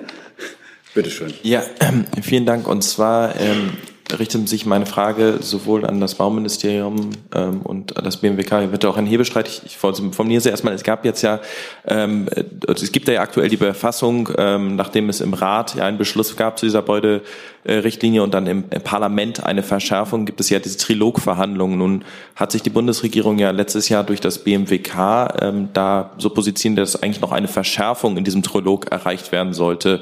Ähm, nun verstehe ich das aber so durch die Äußerungen der Ministerin Geiwitz, aber auch Lindner in den ähm, letzten Wochen, dass es da massive ja, Veränderungen doch in der Bundesregierung dieser Position gibt. Es gab wohl auch eine Kabinettsbefassung da vor zwei Wochen, wo man sich darauf geeinigt hat, jetzt doch eher auf eine ähm, Abkehr von einer ambitionierteren Position zu drängen und vor allem auch keine verpflichtende Sanierung, so wie das äh, EU-Parlament das fordert, mehr durchdringen zu wollen. Also es ist richtig, dass es da so einen Kabinettsbeschluss dazu gibt und ähm, ist dieser Brief vom Oktober letzten Jahres dann nichtig? Vielen Dank. Wer möchte denn beginnen? Ja, also vielleicht äh, kann ich beginnen und ähm, sagen, dass äh, wir uns äh, immer wieder jetzt äh, in letzter Zeit gegen eine Sanierungsverpflichtung ausgesprochen haben, äh, damit die ähm, Hauseigentümer eben nicht überfordert werden und damit auch die ähm, Gesetze, die jetzt in Kraft treten, also das Gebäudeenergiegesetz und die kommunale Wärmeplanung ist ja auch ähm, jetzt äh, demnächst ähm, wird die in Kraft treten ab Anfang des kommenden Jahres, ähm, damit das alles erstmal wirken kann. Ähm, und ähm, jetzt warten wir erstmal ab, was diese Trilog-Verhandlungen ähm, ergeben. Aber wir haben uns eben dafür stark gemacht. Wir sind für ambitionierte Vorgaben, aber gegen Verpflichtungen, um die ähm, Eigentümerinnen und Eigentümer nicht zu überfordern. Ähm, gleichzeitig weisen wir darauf hin, dass wir eben sehr viel machen in den öffentlichen Gebäuden. Äh, wir haben zum Beispiel dieses Programm äh, Sanierung kommunaler Einrichtungen, Sportstätten, Schwimmbäder und so weiter und so fort. Ähm, damit unterstützen wir mit äh, vielen Millionen Euro, also 400 Millionen Euro haben wir in diesem Jahr äh, bereitgestellt, eben die Sanierung ähm, von kommunalen Einrichtungen. Da passiert jetzt sehr viel. Da geht es um die Energieeffizienz. ähm, und gleichzeitig um die Aufhebung des, ähm, des Sanierungsstau in, in den Gebäuden. Also da passiert schon sehr viel. Aber ähm, wir sprechen uns eben dagegen aus, dass, ähm, in, äh, dass sozusagen für jeden einzelnen ähm, Eigentümer so eine Sanierungspflicht kommt. Dafür machen wir uns stark. Genau, also fürs ähm, BMWK kann ich, äh, kann ich dem zustimmen. Ähm, mit Blick auf die aktuell laufenden Verhandlungen kann ich da im Einzelnen keine Kommentierung vornehmen, auch nicht äh, auf Ihre Frage jetzt zu den internen Abstimmungsprozessen ähm, innerhalb der Bundesregierung. Aber genau wie von der Kollegin gesagt, ähm, es ist wichtig, dass wir auf EU-Ebene Ambitionen haben und, und Verlässlichkeit und ähm, Deutschland ist verpflichtet, bis 2045 Klimaneutralität zu erreichen. Ähm, das gilt auch für den ähm, Gebäudebestand und hier spielen die europäischen Regeln natürlich eine maßgebliche Rolle. Nachfrage dazu noch kurz. Also es ist ja trotzdem wichtig, wie sich Deutschland in diesem Trilog äh, positioniert als, als wichtigster Mitgliedstaat. In, insofern ist die Position, wie Sie das jetzt vorgetragen haben vom Bauministerium, dass keine verpflichtende Sanierung mehr gefordert wird, dann auch die Position, die Deutschland in den Trilog vertritt und ist jetzt das BMWK da in dem Trilog noch federführend oder das Bauministerium? Danke. Genau, das BMWK ist federführend und ähm, äh, wir können, wie gesagt, im Einzelnen keine Kommentierung vornehmen. Ähm, aber auch wir haben gesagt, ähm, eine verpflichtende Sanierung für einzelne Wohngebäude schließen wir aus. Das Detail äh, kann ich vielleicht insoweit nennen, ähm, haben wir auch schon gemacht. Herr Jung dazu? Kurz Verständnisfrage, weil Frau Schulz-Trickler gerade die ein paar hundert Millionen Euro an Förderungen genannt hat.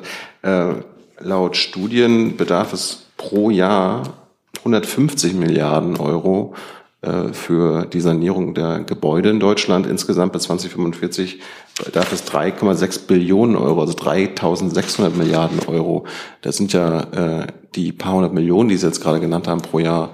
Ähm, Witz dagegen. Woher soll das Geld für die Eigentümer, Eigentümerinnen für alle Gebäude kommen? Also diese Summen, ähm, die wir einsetzen, um den Sanierungsstau in den Kommunen zu lösen und dort die energieeffiziente ähm, Gebäudesanierung voranzutreiben, eben gerade äh, in diesen vielen Gebäuden, Sportstätten, Schwimmhallen, Kultureinrichtungen, Jugendzentren, Kinos sind jetzt dazu gekommen. Ähm, das sind 400 Millionen äh, für dieses und fürs nächste Jahr. Es wurden schon mehrere hundert Millionen, ich müsste jetzt die Summe nachgucken, ähm, in den letzten Jahren bereitgestellt. Die kommen aus dem Klima- und Transformationsfonds, dem, dem KTF. Ähm, das finden Sie aber auch bei uns auf der Homepage. Das sind schon große Summen, die zur Verfügung stehen. Und bei der Position, was die, die Hauseigentümer angeht, das äh, hatte ich ja eben ausgeführt.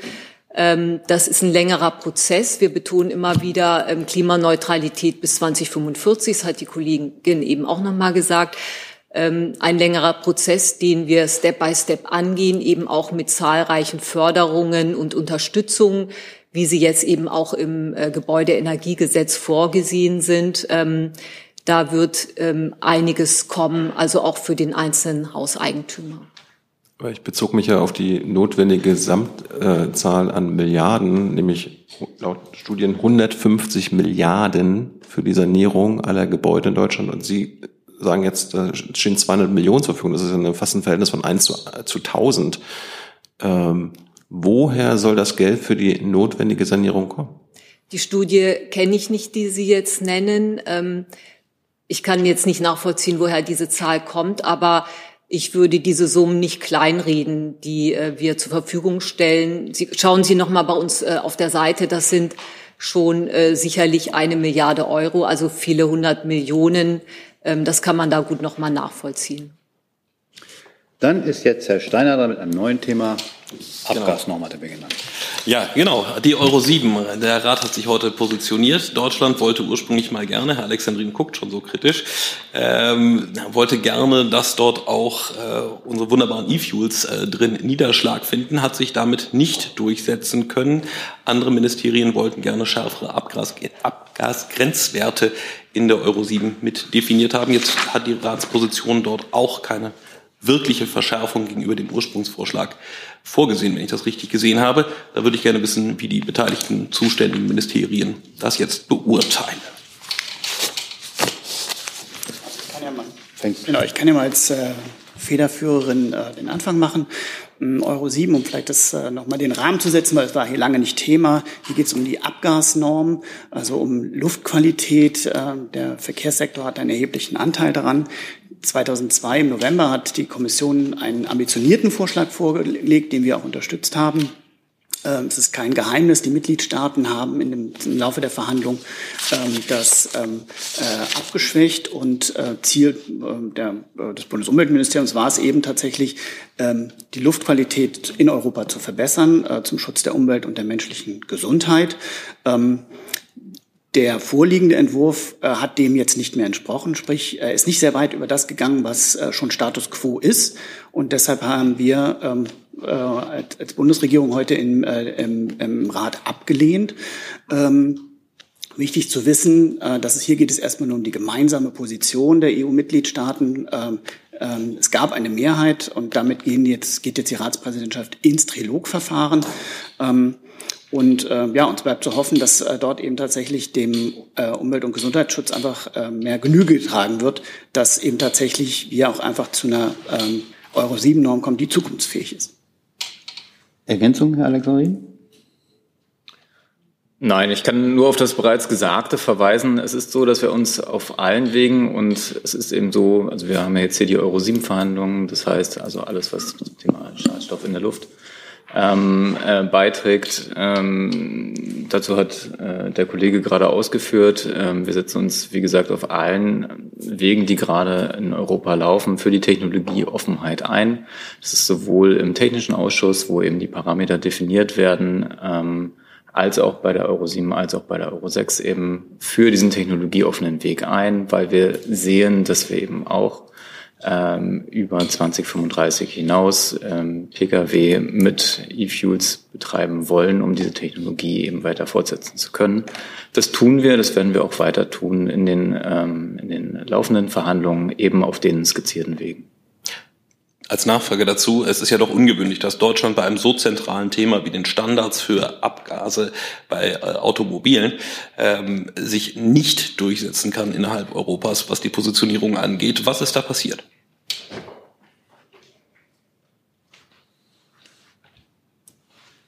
Ja, ich weiß nicht, ob ich da jetzt so viel Einblick geben kann in die Verhandlungen, weil das durchaus ja recht komplex ist.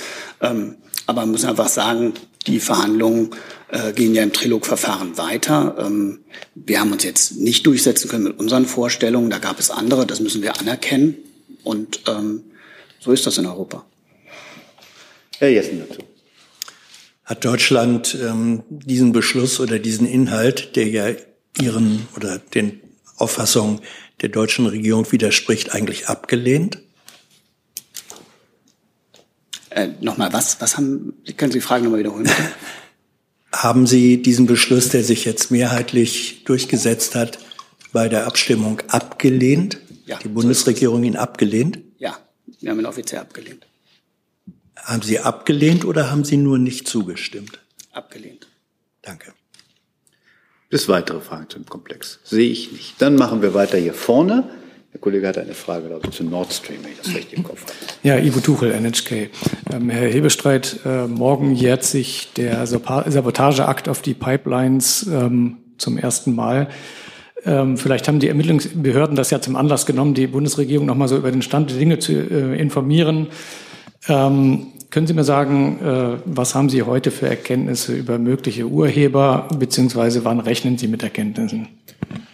Die zweite Frage, die muss ich völlig, das weiß ich nicht, wann man mit rechnen hat. Wir ähm, mit solchen Erkenntnissen zu rechnen hat. Richtig ist, dass der Generalbundesanwalt die Ermittlungen führt. Der Bundeskanzler hat deutlich gemacht, dass sie auch zu Ergebnissen führen sollen, dass man wissen will, wer die Urheber dieses äh, Sabotageaktes, des mutmaßlichen Sabotageaktes äh, gewesen sind. Und alle weiteren Fragen, was den Stand der Ermittlungen angeht, müssen Sie in Karlsruhe beim Generalbundesanwalt stellen. Der ist dafür zuständig und als einziger auskunftsfähig.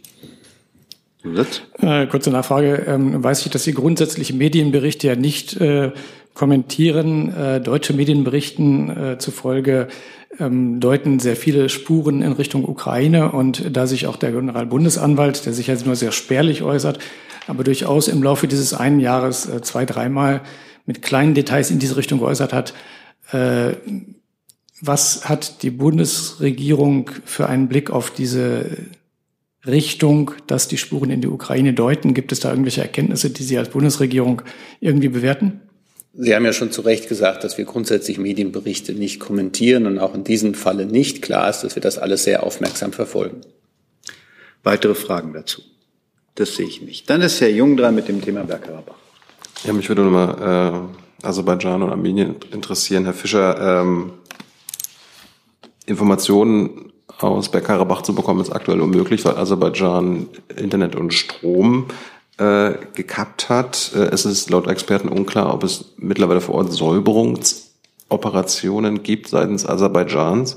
Ähm, was weiß die Bundesregierung von vor Ort? Gibt es eigentlich die EU-Beobachter, die vor ein paar Monaten dorthin geschickt wurden? Was berichten die? Ja, es gibt EU-Beobachter, aber ähm, die EU-Mission ist lediglich auf der armenischen Seite der Grenze aktiv und ähm, kann dementsprechend selber nicht aus äh, Bergkarabach berichten. Die werden auch nicht nach Bergkarabach gelassen? Es ist nicht Teil ihres Mandats. Das heißt, ähm, sie sind auf der armenischen Seite tätig und äh, beobachten dort die Lage. Ähm, was uns angeht, haben wir natürlich ähm, die Lage über das Wochenende sehr genau verfolgt. Äh, wir sind sehr besorgt um die armenische Bevölkerung in Bergkarabach und ähm, wir haben das letzte Woche schon hier gesagt, bei, bei der VN-Generalversammlung, aber auch bei der VN-Sicherheitsratssitzung. Die militärische Gewalt, die wir von Seiten Aserbaidschans in der letzten Woche gesehen haben, ist nicht akzeptabel. Ich weiß nicht, ob Sie es gesehen haben, aber die Regierung Armeniens hat ja bekannt gegeben, dass jetzt äh, die ersten Menschen aus äh, Bergkarabach geflohen sind. Mittlerweile sollen das äh, über 2900 sein.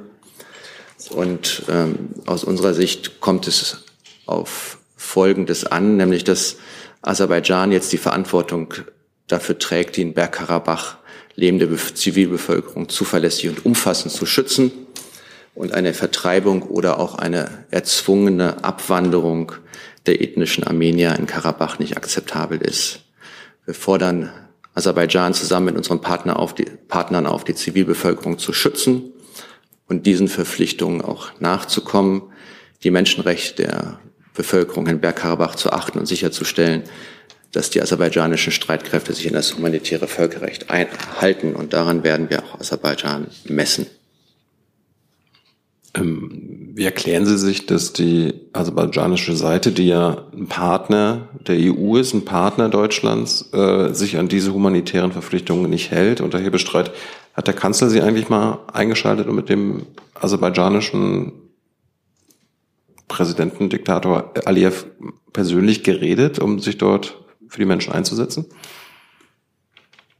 Ich kann das Zweite sagen. Er hat ähm, am Freitag mit dem armenischen Präsidenten äh, wiederholt telefoniert, das letzte Mal, glaube ich, zwei Wochen zuvor.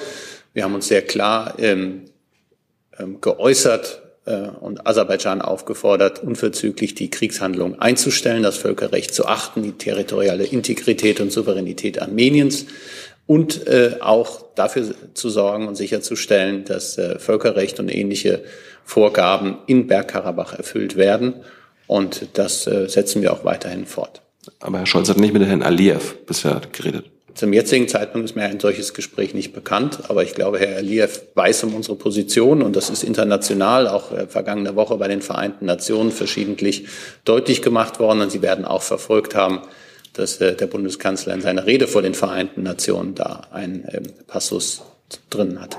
Ich bin sehr sicher, dass die aserbaidschanische Regierung unsere Position sehr genau kennt, weil ein Vertreter Aserbaidschans in der Sicherheitsratssitzung in der letzten Woche anwesend war, in der die Außenministerin genau diese Punkte gemacht hat. Und wie gesagt, aus unserer Sicht ist es extrem wichtig, möglichst viel Transparenz über die Lage in Bergkarabach herzustellen. Und dabei sehen wir auch äh, die russischen Truppen in Bergkarabach in der Pflicht, dazu beizutragen, für den Schutz der Zivilbevölkerung zu sorgen. Das ist ja ihr, ihre, mit ihrer Aufgabe. Hier ist Tyler, hier kommt die Werbung. Für uns selbst. Kommerzfreier Journalismus seit 2013, nur möglich durch deine Unterstützung. Schau in die Infos wie. Herr Kollege. عيسى طيب الجزيرة bestreut, bitte bestätigen Sie die Information. Nationalsicherheit, National, Nationalsicherheitsberater aus Deutschland, Frankreich, Aserbaidschan, Armenien und die Europäische Union treffen sich morgen in Brüssel. Und ich kann das Treffen bestätigen, dass es morgen ein Treffen gibt auf Ebene der äh, nationalen Sicherheitsberater. Bei uns auf der Ebene ist das Jens Plöttner als außenpolitischer Berater des Bundeskanzlers, Abteilungsleiter 2 im Bundeskanzleramt. Dankeschön. Herr Steiner zuerst und dann Herr Jessen. Sie sind da. Ja, geht doch fix. Äh, Herr Kall, ähm, ich weiß nicht, gilt Aserbaidschan als sicherer Herkunftsstaat? Denn ich glaube, die Menschen aus Bergkarabach sind ja formell gesehen Aserbaidschaner aus deutscher Perspektive. Ähm, und das Zweite ist, erwarten Sie dort Flüchtlingsbewegungen, die auch bis Deutschland reichen? Also meines Wissens nicht, checke das aber gerne. Und ähm, Fluchtbewegungen sind, meine ich, nach Berichten erste Bewegungen dort in der Region erkennbar, aber nicht nach Deutschland. Herr Jessen. Herr Fischer, die Deutsche Gesellschaft für Auswärtige Politik befürchtet weitere äh, Angriffe aserbaidschanischen Militärs ähm, auf armenische Stellungen. Ähm, teilt die Bundesregierung diese Einschätzung? Haben Sie eigene Erkenntnisse darüber, dass es sich so verhält? Derzeit haben wir keine Erkenntnisse über weitere Angriffe. Aber es gilt natürlich das, was ich gesagt habe, dass ähm, die aserbaidschanische Regierung jetzt für die Sicherheit äh, der Menschen in äh, Bergkarabach zuständig ist und diese auch zu gewährleisten hat. Und ähm, Sie wissen, dass wir äh, ständig über diese Lage beraten, auch in Brüssel und da dann auch gegebenenfalls über angemessene Reaktionen diskutieren würden. Nachfrage. Ähm, wie informiert sich die Bundesregierung über den äh, auch geäußerten Verdacht, dass es inzwischen zu ethnischen Säuberungen äh, in der Region käme? Über all die uns zur Verfügung stehenden Quellen. So, ich habe jetzt noch zwei Kollegen auf der Liste, Frau Küffner und Frau Roskämpf. Vorher hat Herr Karl noch mal die Gelegenheit, ein paar Zahlen zur Ukraine, die Herr Jung vorhin wissen wollte, nachzuliefern. Genau.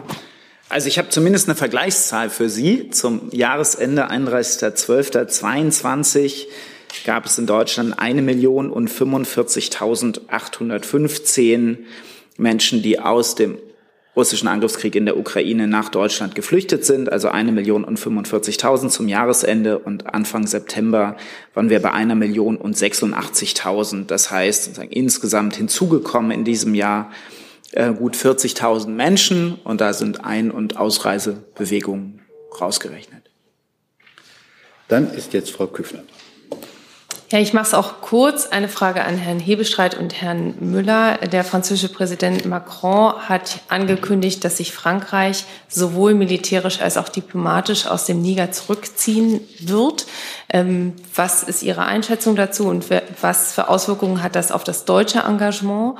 Und speziell an Herrn Müller. Ähm, äh, Niger hat auch ein Flugverbot für französische Fluglinien und Flugzeuge verhängt. Äh, gibt es irgendwelche Pläne, dem Bündnispartner Frankreich dort zu helfen.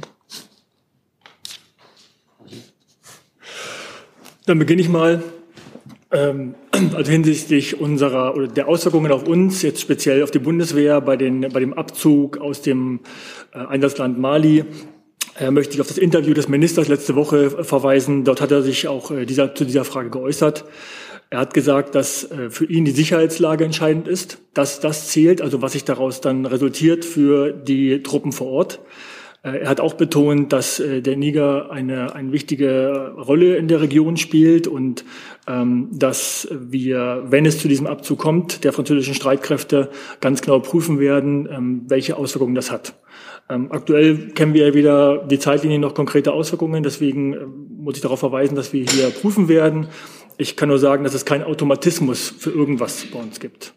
Ähm, hinsichtlich der Flüge kann ich sagen, äh, dass wir seitens der, der äh, französischen Streitkräfte nach meiner Kenntnis hier noch keine äh, Unterstützungsersuchung oder ähnliches vor, vorliegen haben. Für, für unsere Rückverlegung hat sich ja Frau, Gattenkapitän, Frau Fregattenkapitän Rutzi letzte Woche hier geäußert. Äh, sie hat gesagt, dass wir ähm, auf einem sehr guten Weg sind für die Rückverlegung des Materials aus Mali nach Deutschland zurück. Wir haben uns nach den Geschehnissen im Niger hier breiter aufgestellt. Ähm, wir haben jetzt äh, die Möglichkeiten über Bamako, über Gao direkt oder über Senegal, über Dakar auszufliegen. Das nutzen wir umfangreich ähm, so dass wir ähm, jedenfalls die Breite haben, um auf alle Veränderungen vor Ort äh, entsprechend reagieren zu können und unsere nach jetzigem Stand unsere Rückverlegung planmäßig auch entsprechend der jetzigen Pläne äh, abschließen werden. Vielleicht noch eine operative Nachfrage. Also im Niger sind ja auch deutsche Truppen stationiert. Genau. Welche Auswirkungen hat das da konkret? Und wäre die Bundeswehr in der Lage, ähm, allein von der Ausstattung den französischen Kräften zu helfen. Und die Einschätzung hätte ich noch gern von Herrn Hebestreit, wie, wie Sie diese Äußerung des französischen Präsidenten einschätzen oder ob das für Sie überraschend kommt. Wir haben ungefähr 100 Soldatinnen und Soldaten am Lufttransportstützpunkt in Niamey. Äh, das ist richtig. Die Auswirkungen habe ich gerade skizziert. Das muss man jetzt abwarten, welcher Zeitlinie das passiert und auch in welchem Umfang und welchen Schritten gegebenenfalls diese Rückverlegung äh, geschieht. Da möchte ich nicht mich auf äh, hypothetische äh, Fragen, hypothetische Antworten einlassen.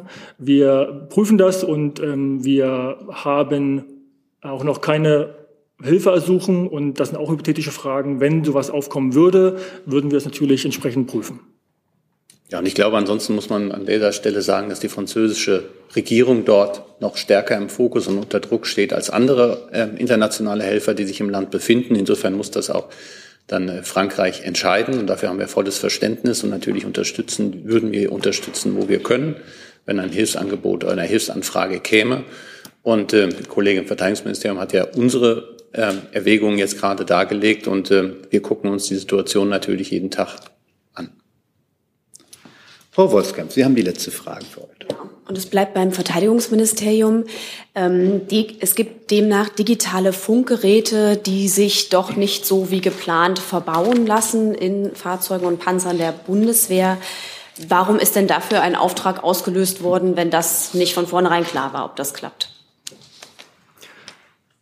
Also bei dem äh, Projekt Digitalisierung landbasierter Operationen, vielleicht nochmal zur Einordnung, geht es darum, dass die gesamte Funktionskette für die Informationsübertragung und Informationsverfügbarkeit im Bereich der vernetzten Operationsführung gewährleistet ist. Vereinfacht, äh, ich habe irgendwo ein neues Lagebild, dieses wird dann verzugslos an den Einzelkämpfer, an den Soldaten, an den Gefechtsstand, äh, an den militärischen Führer vor Ort eingespeist und ist verfügbar. Darum geht es im Grunde hier. Und deswegen ist dieser ähm, äh, dieses Projekt DLBO ein durchaus ein, eine wichtige, ein wichtiger Pfeiler der Verteidigungsfähigkeit im Rahmen der Digitalisierung der Streitkräfte. Das erstmal vorab. Ähm, wichtig oder richtig ist auch, dass wir nach der, ähm, nach der Haushaltsmittelsperrung, die wir hatten, die jetzt ja äh, größtenteils ausgelöst, aufgelöst wurde, äh, den Zulauf der ersten Geräte haben, sowohl Soldatenfunkgeräte als auch Führungsfunkgeräte. Und dass es der, im nächsten Schritt jetzt um eine Integration in die Plattform geht. Und ähm, das ist eine herausfordernde Aufgabe, die wir nur mit der wehrtechnischen Industrie gemeinsam äh, stemmen können. Wir reden hier von, ich sag mal, über 25.000 äh, verschiedene oder 25.000 Fahrzeuge in ca. 350 Fahrzeugklassen. Also es ist ein komplexes Thema, weil wir eben es nicht nur mit einer Fahrzeugklasse zu tun haben. Hier geht es um, um die richtige Anpassung für das, für das äh, jeweilige Fahrzeug und das kann nur im Schulterschluss mit der, mit der Industrie erfolgen. Dafür laufen jetzt die Abstimmungen, die letzten Abstimmungen mit der Industrie, sodass wir hier in die nächsten äh, Schritte gehen können. Das ist richtig. Und Sie können gewiss sein, dass wir auch im Hinblick auf die Division 2025 und unsere äh, Bündnisverpflichtungen äh, dieses Projekt mit entsprechender ähm, Energie und entsprechend äh, konkret angehen. Ähm, zu weiteren Details kann ich aktuell nichts sagen, weil wir im Bereich der, der Integration noch im Vergabeverfahren sind und äh, deswegen kann ich mich zu mehr Details zum Projekt nicht, nicht einlassen. Tut mir leid. Okay, auch zeitlich nicht, weil Sie ja gesagt haben, was die Division angeht und die NATO-Zusagen, da müsste ja Prüfung dann schon wohl nächstes Jahr 2024 laufen. Also es müsste da funktionieren und eingebaut sein. Wir arbeiten mit Hochdruck dran. Zeitlinien kann ich Ihnen nicht nennen, weil wir, wie gesagt, im Bereich der Integration gerade in, im Vergabeverfahren sind. Herr Steiner dazu nochmal? Ja, ganz kurz. Äh, Herr Müller, ich hatte die Berichterstattung jetzt so verstanden, Sie haben ein Off-the-Shelf-Produkt mehr oder weniger bestellt. Und jetzt stellen Sie fest, es lässt sich nicht einfach integrieren, es lässt sich nicht einfach einbauen. Habe ich Sie da falsch verstanden gerade? Also richtig ist, dass wir ein, ähm, eine schnelle Verfügbarkeit der, der Technik haben wollten. Das verlangen alle von uns. Wir konnten keine jahrelange, jahrzehntelange Entwicklung eines Funkgerätes oder einer Funkgerätefamilie, das wollte keiner. Und richtig ist auch, dass wir ähm, Verzögerer im Projekt hatten, zum Beispiel durch eine Haushaltsmittelsperre. Deswegen konnten Verträge nicht abgeschlossen werden. Das kann jetzt erfolgen. Und aufgrund der Komplexität der Gesamtintegration, aufgrund der vielen Fahrzeugklassen, ist es eben so komplex, dass wir Herausforderungen zu lösen haben. Das gehen wir gerade an mit Hochdruck. Mehr kann ich dazu nicht sagen. Dann nochmal nachgefragt. Also wenn ich mir ein Autoradio kaufe, weiß ich, da gibt es so einen Kasten, der ist so und so groß und da passt das Autoradio rein. Im Prinzip. Äh, Sie wissen ja, was bei Ihnen äh, an Material da war. Also Sie müssen ja doch passend eigentlich bestellen für Ihr Material, oder? Beim Autoradio haben Sie einen genormten, wahrscheinlich Dienststandard. Bei militärischen Fahrzeugen, bei über 25.000 Fahrzeugen mit 350 äh, Produktfamilien haben Sie diesen nicht. Deswegen ist das Thema komplex. Vielen Dank. Ja, dann haben wir noch zwei kurze Nachlieferungen. Das BMI beginnt und dann das AA. Genau, Herr Steiner, Aserbaidschan ist kein sicherer Gütstaat. Das Auswärtige Amt. Genau, von mir nochmal zu Herrn Taufik Nia und auch Herrn Jessen, auch wenn Herr Jessen schon gegangen ist. Äh, die Kolleginnen und Kollegen an unserer ständigen Vertretung in New York bei den Vereinten Nationen haben selbstverständlich über die Rede von Ministerpräsident Netanyahu berichtet und haben auch hervorgehoben, dass er eine Landkarte gezeigt hat.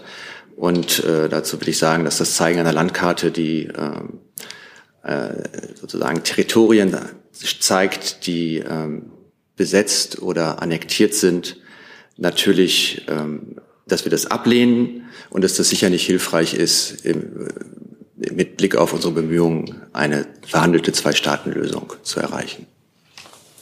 Dann sind wir heute am Ende. Wir waren ein bisschen länger heute. Ich danke trotzdem für die Geduld und wünsche einen schönen Nachmittag.